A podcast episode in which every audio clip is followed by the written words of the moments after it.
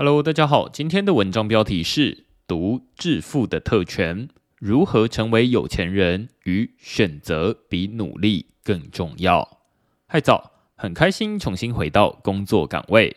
回来最先要提醒的是，区块市的冬季会员小聚将在台北时间这周四十一月九号中午十二点开放报名。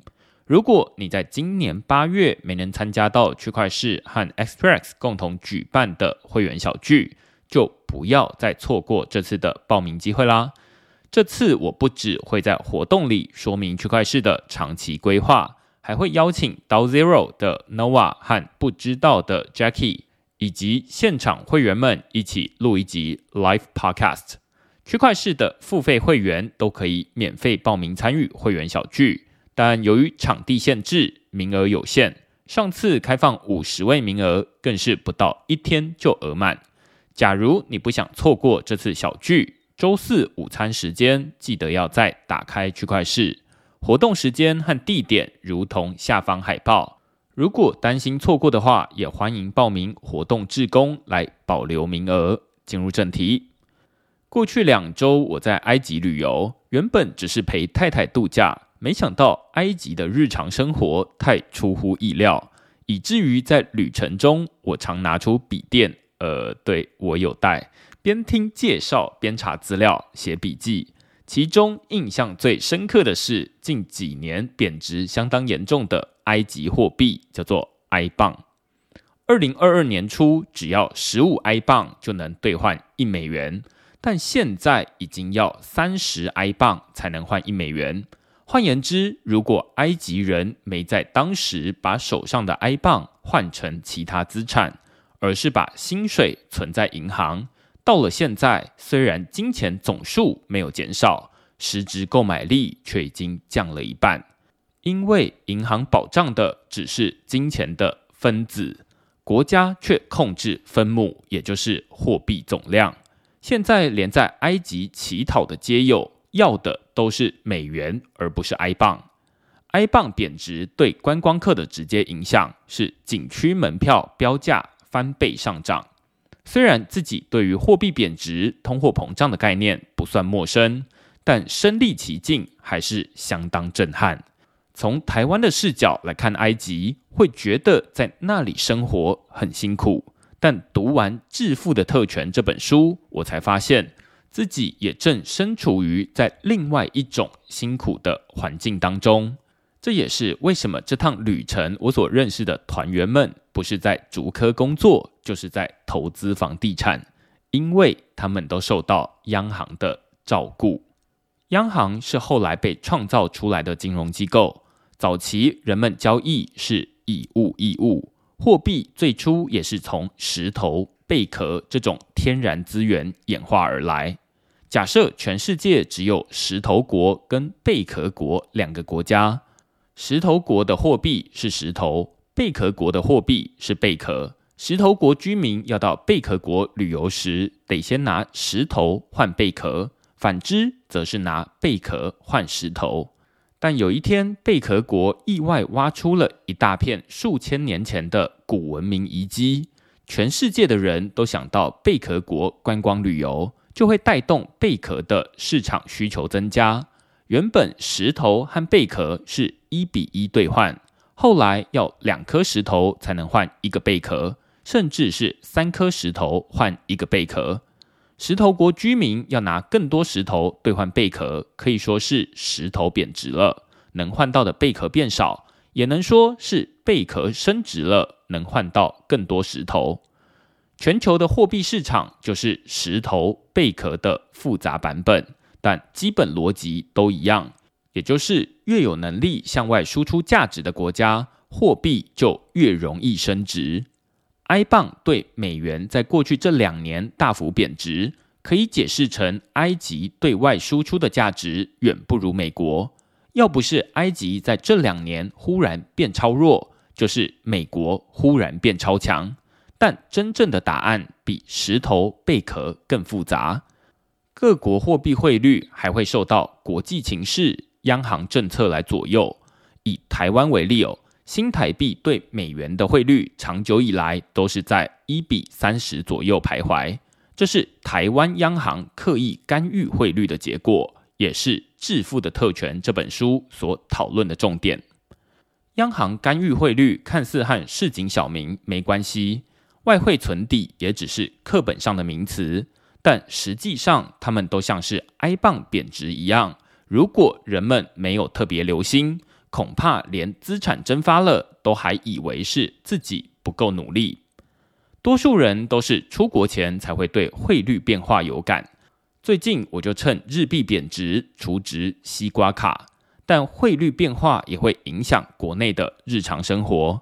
以大家每天喝的咖啡来说，假如新台币升值，咖啡店老板就可以用比较少的新台币，从国外进口更好的咖啡豆和机器。消费者用更少的钱就可以获得更好的享受。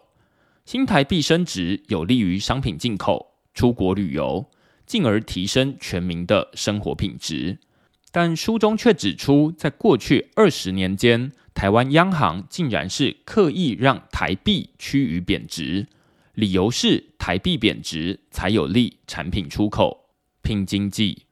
假如华硕将一部定价一千美元的电脑卖到美国，而台币贬值，从一美元兑三十台币贬值到三十二台币，这时候华硕就能拿着一千美元换到更多新台币，从原本三万台币变成三点二万台币。如果原料、薪资都没有上涨，华硕出口电脑就能赚到更多钱，也更愿意增加生产。但如果台币升值，从一美元兑三十台币升到二十八台币，对华硕来说就不是好消息，因为一千美元只能换回二点八万台币。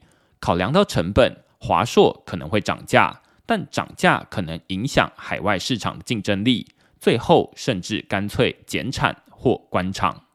台湾央行必须在提升全民生活品质，也就是新台币升值。或者提升企业市场竞争力，也就是新台币贬值之间做抉择。以前我以为台湾企业在国外赚大钱就叫做景气好，最终也会回头带动全民的生活品质提升。但读完书我才知道，每当这个循环走到一半，就会被央行拦截介入。华硕在国外赚的是美元。得把美元换成台币支付营运开支，这势必会带动台币升值，但台币升值会削弱华硕的价格竞争力，因此华硕不可能一直发大财，这是市场的正常循环。只是台湾央行在过去二十年间选择卡在中间，刻意以印钞的方式阻挡台币升值。每当出口厂商要将大量美元换回台币，央行就会印出大量新台币买下这些美元。这些多印出来的台币抵消了升值压力，而台币换来的美元就成为课本上的外汇存底。如此一来，出口厂商就可以在央行的照顾之下一直发财。央行照顾了出口厂商，势必会牺牲进口厂商和出国游客的利益。说穿了，人们出国旅游觉得国外物价贵，其实是因为大家都被台湾政府课了一笔隐形的税。这笔钱一部分被拿来补贴出口厂商，另一部分成了台湾政府的外汇存底。这也解释了为什么台湾餐饮业、服务业的薪资水准。普遍不如科技业，因为后者受到央行照顾，但前者没有。只是科技业的人可能也会跳出来叫屈。虽然科技业的薪水普遍比服务业更高，但同样都买不起房。真正最赚钱的是房地产的投资客。如果说科技业是央行刻意压低台币汇率的受惠者，全台湾的房东们就是央行在过去二十年来刻意压低利率的得利者。利率是央行调控经济的重要工具。如果用开车来比喻国家的经济，央行的利率升降就像是油门和刹车。经济情况比较差的时候，央行要降低利率，替经济踩油门，将银行里的钱逼出来到市场上流通，刺激消费。反之，经济情况好转的时候，央行要提升利率，替经济踩刹车，否则会造成通货膨胀。只不过，央行的每次利率调整都需要一段时间才能看见成效。有时候，你看到眼前是上坡，准备踩下油门，却发现之前踩的刹车效果这时候才到。决定什么时候该踩油门和刹车并不容易。但台湾央行没有这些烦恼。